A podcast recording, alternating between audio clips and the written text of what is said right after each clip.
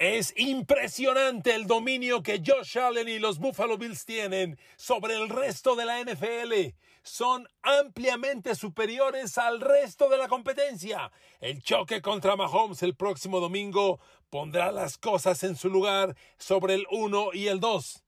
En contraste, tres grandes corebacks, Joe Burrow, Lamar Jackson y Matthew Stafford, claramente a la baja y en problemas. Queridos amigos, bienvenidos a mi podcast. Un abrazo y muchas, muchas gracias por el favor de su atención, por la escucha del día de hoy. A ver, queridos amigos, lo de Búfalo, lo de Búfalo Rosa, otra división. No sé si les pasa a ustedes, si, si son papás, cuando uno tiene hijos y de repente ves un chavo y dices, oye, es que este es de otra categoría. Este no debería jugar aquí. Este es de secundaria y está jugando con los de primaria. Bueno, lo que está haciendo Búfalo Ustedes dirán, no exageres. Lo que está haciendo Búfalo rosa algo semejante. De verdad, no solo están ganando, están avasallando a los rivales. Y ojo, se están encontrando con equipos de alto poder. A ver, primer dato. Los Bills que van cuatro ganados, un perdido. El perdido fue con Dolphins, que sigue siendo todo un misterio, porque duplicaron a, a Miami en todo, menos en puntos. Hicieron el doble yardaje, el doble de primeros y diez, pero perdieron. Bueno, pero sus cuatro victorias de Bills al momento son contra cuatro equipos que el año pasado hicieron playoffs. Rams, campeón del Super Bowl, Titans, Ravens y Steelers. Que de inicio me parece un dato relevante porque no le están ganando a cualquier cosa. Pero el tema no es ese. En esas cuatro victorias, los Bills han anotado 31, 41, 23 y 38 puntos a promedio de 34 puntos por partido.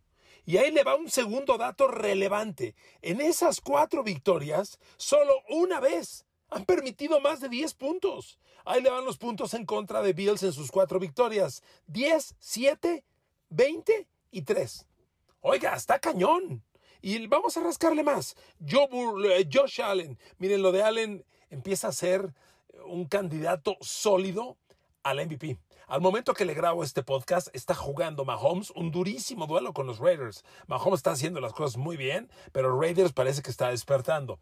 Mahomes es el único perseguidor que tiene Josh Allen para el MVP. Josh Allen está con una temporada de MVP verdaderamente sorprendente. Mire, aquí tengo sus números. Realmente lo que está haciendo el coreback de los Bills es increíble.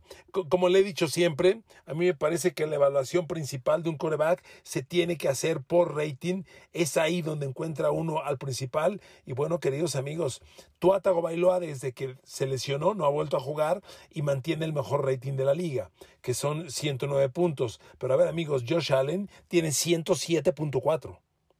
Tua Tagovailoa 109.9, 107.4 Josh Allen, el mejor rating de la liga, 14 de touchdown, 4 intercepciones, líder de la liga en yardaje, 1651 yardas, le gana por 200 yardas a Justin Herbert. No, no, es increíble. Otra, otro tema, de acuerdo, otro, otro dato, otro rubro, sale. Pases a zona profunda. Josh Allen, líder de la liga.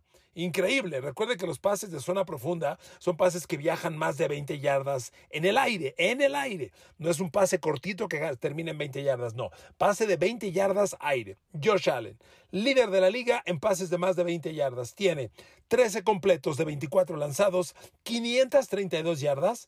El segundo coreback con más yardaje en este tipo de pases es Carson Wentz y tiene 90 yardas menos que Josh Allen. Tiene 448. Pero Allen tiene además 5 de touchdown, una intercepción con un porcentaje de completos de 54.2 que es sorprendente. Amigos, donde le busquen. Y cuando te vas juego por juego, pues encuentras que Buffalo está realmente jugando como una máquina como el mejor ataque son Bills y lo que está haciendo Kansas, que reitero, en este momento que yo le grabo el podcast, está jugando Kansas City. Antes del juego del lunes, Kansas City es el equipo más anotador de la liga. Trae 32 puntos por partido. Va de poca anotación el, el score contra Raiders. Bills es el otro equipo que trae más de 30 puntos por partido, 30.4. Pero en yardaje, Bills es el mejor. Trae 440 yardas por partido. Y búsquele, juego por juego, son avasallantes. A los Rams, 30 puntos y 413 yardas de ofensiva total, ¿ok?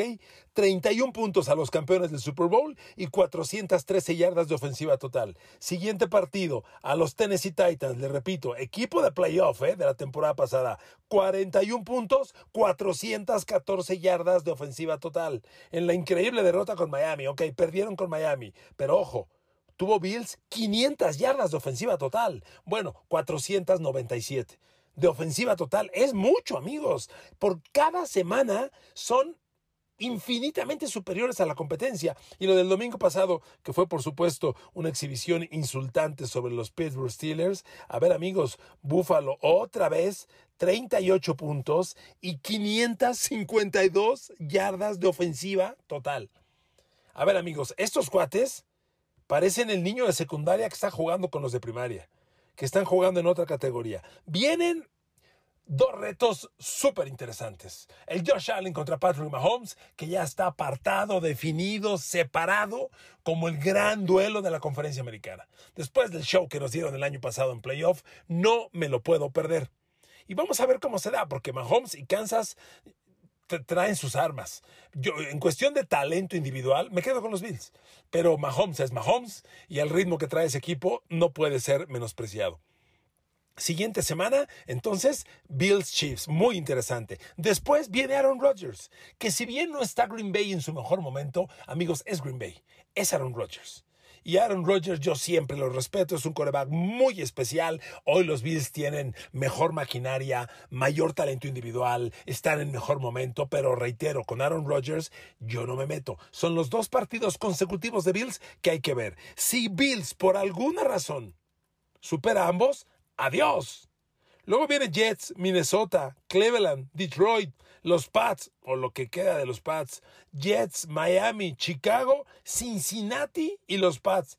Amigos, Buffalo podría perder, si bien te va, dos juegos más. Si supera el Kansas y el Green Bay de, de las próximas dos semanas, se podría hasta limpio.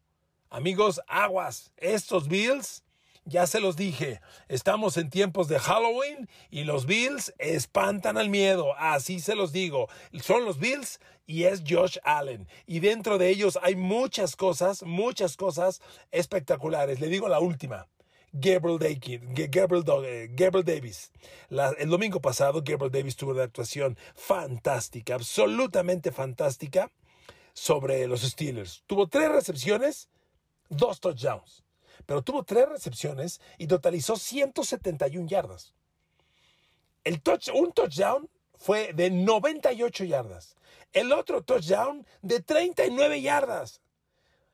Terminó en 171 yardas y promedió, es pues, increíble, más de 50 yardas por recepción. Uno dice, bueno, gran noche de, de, Gabriel Davis. No, gran tarde, no, no.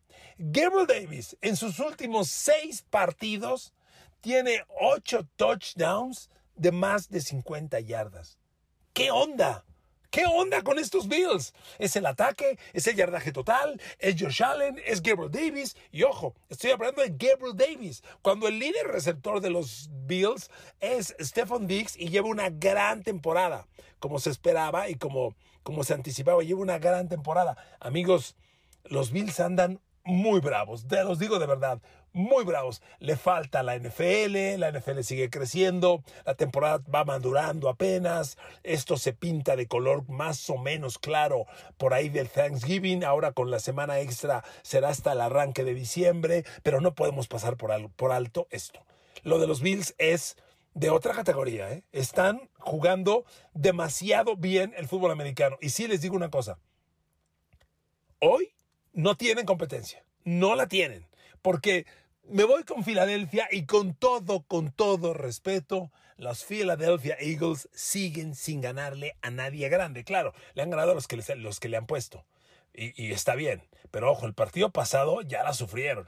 Y la sufrieron de más contra un rival mediocre. Los Bills, ya le dije a quién le han ganado. Tienen cuatro victorias sobre cuatro rivales de playoff de la temporada pasada. Yo no le creo a los Eagles como el mejor, como el mejor equipo de la liga, no le creo. ¿ok? Sí son contendientes, han crecido y son, y son un equipo maduro, peligroso, pero a nivel Bills ni cerca, ¿ok? Bueno, ahí dejamos ese tema. Siguiente tema, amigos. La NFL es una liga de corebacks y son pocos los corebacks que separamos y ocupamos en la élite. Difícilmente, hablando verdaderamente de la élite de los corebacks NFL, difícilmente superamos la lista de más de 10. En esos 10 está el campeón del Super Bowl, Matthew Stafford, está el fenómeno de la pasada temporada, Joe Burrow, que llegó al Super Bowl, y está Lamar Jackson, un Lamar Jackson que arrancó esta temporada fantástico como favorito para el, para el MVP después de sus primeros tres partidos. Amigos, ¿cómo es la NFL? En solo dos semanas, Lamar Jackson y Joe Burrow se han metido a crisis otra vez. Y Matthew Stafford no despega. Y le voy a leer unos números que realmente son preocupantes. A ver, le decía yo lo de, lo de Josh Allen, ¿no? Espectacular, en qué nivel se encuentra, imparable. Bueno, ¿sabe en qué lugar, reitero, a los corebacks se les lee? Cuando te enlistas a los 32, los tienes que enlistar por el rating, que es el número que evalúa todas las categorías. Cuántos pases lanzaste, cuántos completaste, porcentaje, yardas, balance touchdown, intercepciones, bla, bla, bla, bla, bla. La ecuación que valora todo eso es el rating. Es con la que yo me guío. Bueno, si en el rating hoy Josh Allen es el número uno, ¿saben qué lugar está de rating Matthew Stafford, el campeón de Super Bowl? Es el coreback 28. ¿Ok? Es el quarterback 28. Lamar Jackson, que hace dos semanas era el líder de la liga en rating y líder de la liga en pases de touchdown, hoy Lamar Jackson es el décimo en rating. Décimo quarterback. Y Joe Burrow, este joven maravilla del Super Bowl, lo que usted quiera, es el noveno. A ver, amigos, algo no está saliendo bien. Cuando volteas a ver a Matthew Stafford, el primer tema que te brinca, obvio, es la línea ofensiva que se le está cayendo a pedazos. A ver amigos, en los últimos dos partidos, la línea ofensiva de los, de los Rams ha permitido 12 capturas de coreback. El domingo pasado y el lunes anterior que jugó con 49ers. Hoy Matthew Stafford ha sido capturado 14 veces. Su tackle izquierdo, Joe Nodum, ha permitido 5 capturas de coreback. Tyler Higby a la cerrada ya permitió tres capturas. Ron Hammerstein, el otro tackle, tres capturas. Amigos, con una línea así, estás muerto. Estás liquidado. Y obviamente, el juego terrestre, el juego aéreo, no se genera. Porque la línea ofensiva no te deja. No estoy exculpando a Stafford. Stafford ha arrancado mal. Y a Stafford la línea ofensiva no le funciona y él no tiene un receptor 2. Y eso se ve en los números. A ver, Cooper Cup, fantástico. 62 pases lanzados, 49 atrapados, 10 yardas 11 yardas promedio por recepción, 4 touchdowns, fantástico. ¿Y el receptor 2? El receptor 2 es el ala cerrada Tyler Higby, que apenas tiene 290 yardas y todavía no tiene touchdown. Ahí le va un dato. De todos los receptores de los Rams, solo Cooper Cup tiene recepciones de touchdown con 4. Ah, mentira, Allen Robinson ya tiene una, corrijo. De todos los receptores de Rams, Cooper Cup, cuatro recepciones de touchdown, Allen Robinson, una. Nadie más. Nadie más. No hay un receptor dos, no hay un ala cerrada receptor. Amigos, con los blancos desaparecidos y con la línea ofensiva como está, Matthew Stafford está en crisis. Y espéreme, le voy a decir una cosa. Yo no veo cómo esto mejore. Porque usted me dice, bueno, es que la, la línea está jugando mal, va a jugar bien. ¿Y cómo? ¿Con quién? Si son los mejores. A menos que Andrew Whitworth regrese de su retiro y vuelva a jugar de tackle izquierdo. Ahí está de comentarista con Amazon Prime y yo lo veo muy contento y la neta lo hace muy bien además. Pero, pero es la única forma que los cinco titulares, que, son, que no son cinco, traen siete en rotación con muchas broncas, mejoren, lo veo en chino, ¿eh? Una línea ofensiva que anda mal en la temporada se queda mal. Se queda mal. Es muy difícil la mejoría los Rams y Matthew Stafford traen una bronca verdaderamente seria. Bronca semejante que trae Joe Burrow en Cincinnati. La línea ofensiva se le ha caído. A ver, amigos. Bueno, se le ha caído y la pregunta es cuándo, cuándo estuvo de pie. A ver, amigos, Cincinnati invirtió 70 millones de dólares en Ted Carras, Ted Carras, Alex Capa y Lyle Collins para centro, guard derecho y tackle derecho nuevos de su formación. Hoy Lyle Collins, el tackle derecho, compite para el peor tackle derecho de la NFL. Lo que acaba usted de escuchar. Sus números son tan malos que podría ser el peor tackle derecho de la NFL. Así como lo oye usted. El tackle izquierdo, Jonah Williams, ya permitió cuatro capturas sobre Joe Burrow. Cuatro capturas en cinco juegos. Lyle Collins ha permitido tres. Cordell Bolson, tres. Alex Capa, dos. Amigos, la línea ofensiva funciona mucho con un tema de comunicación. Comunicación por experiencia. Tú ya sabes qué va a ser el compañero, ya sabes cuándo cubrirlo, cuándo no. Con Cincinnati están pasando muchas capturas de hombres que entran solos, nadie los toma. Y al lado hay, haciendo, hay dos de Cincinnati haciéndole dos contra uno a un rival. O sea, dos de Bengals hacen dos contra uno, pero dejan a uno completamente libre. A ver, ¿de qué se trata? Comunicación, tiempo, experiencia. Y yo no, bueno, aquí, aquí recordando que los tres que contrataron, Ted Carras, Alex Capa y Lyle Collins, venían con un nivel muy bueno. A ver, Alex Capa era el guard derecho de Tom Brady en los Buccaneers. Con él ganó el Super Bowl. Ted Carras fue el centro titular de los Dolphins y antes fue guard en los Pats, muy confiable en Nueva Inglaterra. Y Lyle Collins era un tackle derecho bueno, interesante en los Cowboys. No excepcional, pero interesante. Aquí lo que les falta, a diferencia de los Rams, yo aquí sí apuesto que con el tiempo, con las semanas, la comunicación mejore y el nivel también. Son tres cuates de muy alto nivel, pero mientras tanto están agarrando a pedradas a Joe Burrow y los números se nota. A ver amigos, cuando arrancó la temporada yo le decía, varias publicaciones de exjugadores y de coaches y general managers de la NFL, que son las que más me gustan, porque son los que, los que hablan de esto, habiéndolo conocido, habiéndolo dirigido, colocan a Cincinnati como el mejor grupo de receptores y coreback. Ajá, Manuel.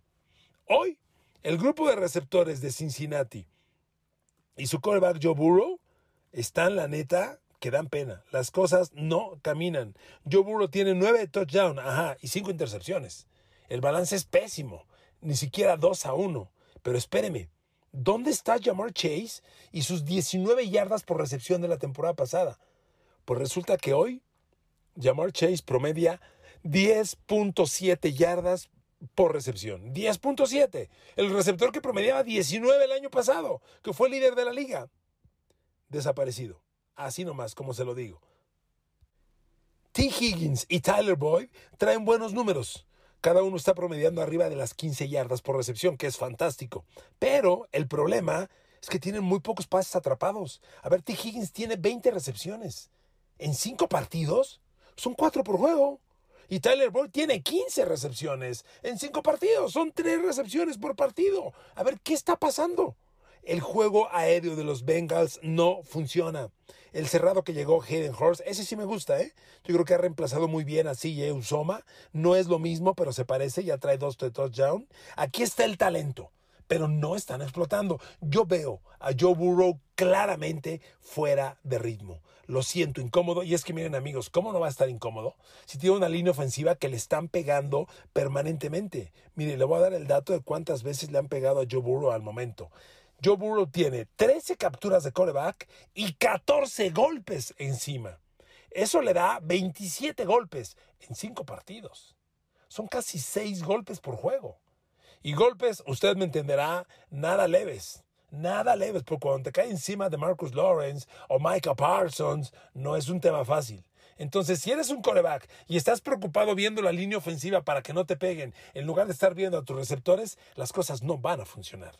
Y amigos, cerremos con Lamar Jackson. Amigos, increíble lo de Lamar Jackson. A mí me sorprende cómo en dos semanas se ha caído. A ver, hace dos semanas yo le hice un podcast y le dije, wow, compro a Lamar Jackson. Va para MVP que arranque. Lo recuerdo muy bien, era líder de la liga en tres partidos, líder de la liga en pases de touchdown, tenía 10, y líder en rating, traía 119 puntos de rating. Lamar Jackson. Se ha caído espectacularmente. Lleva dos juegos con menos de 200 yardas por aire. El del domingo pasado con Cincinnati lo rescató porque en el tiempo extra corrió el balón, que es lo que sabe hacer. Porque lanzando estuvo muy mal Tuvo un receptor de touchdown, Devin Duvernay, lo voló. Y era un touchdown fácil, sin córner alguno, lo voló. Tuvo otro pase que vuela al receptor escandalosamente y se lo interceptan. Lamar Jackson está lanzando sumamente impreciso. Déjeme darle este dato. En las últimas dos semanas, Lamar Jackson, por favor, escuche el dato, se lo voy a dar con, despacito. En las últimas dos semanas, Lamar Jackson, pases de más de 10 yardas aire, más de 10 yardas, obviamente también más de 20. Sol, pases de más de 10 yardas, últimas dos semanas, 5 pases completos de 11 lanzados, 0 touchdown, un interceptado. 5 pases completos en los últimos dos partidos de más de 10 yardas. Su juego es excesivamente corto. ¿Qué pasó de pronto? Si traías a Rashad Bateman en veintitantas yardas por recepción y a Devin Duvernay en 16, ¿qué y Mark Andrews ahí sigue. ¿Qué pasó Lamar Jackson? Lleva dos semanas jugando muy mal Lamar Jackson, ejecutando muy mal en el juego de pases. Y bueno amigos, de eso se trata esta historia. Honestamente, si Lamar Jackson no se desarrolla como pasador de bolsa de protección, no va a ningún lado. Cuando arrancó la temporada yo dije, wow, aquí está. No, no. Y sus números son sumamente discretos. El partido pasado contra Cincinnati, un pase completo de más de 20 yardas de 5 lanzados. Uno. Y sus envíos excesivamente cortos. Contra los Bills, misma historia. Amigos, ojalá sea un tema de estrategia, ojalá sea un tema que se pueda superar, porque así Lamar Jackson no va a ningún lado, ¿eh? A ningún lado. Yo me ilusioné en las primeras tres semanas de que despuntaba, craso error. No es así. Lamar Jackson está otra vez estancado como el de los años pasados y en mi opinión de esta forma Baltimore no va a ganar nada. Ya lo veremos. Gracias por escucharme en este podcast. Les mando besos y abrazos. Que Dios los bendiga. Hasta mañana.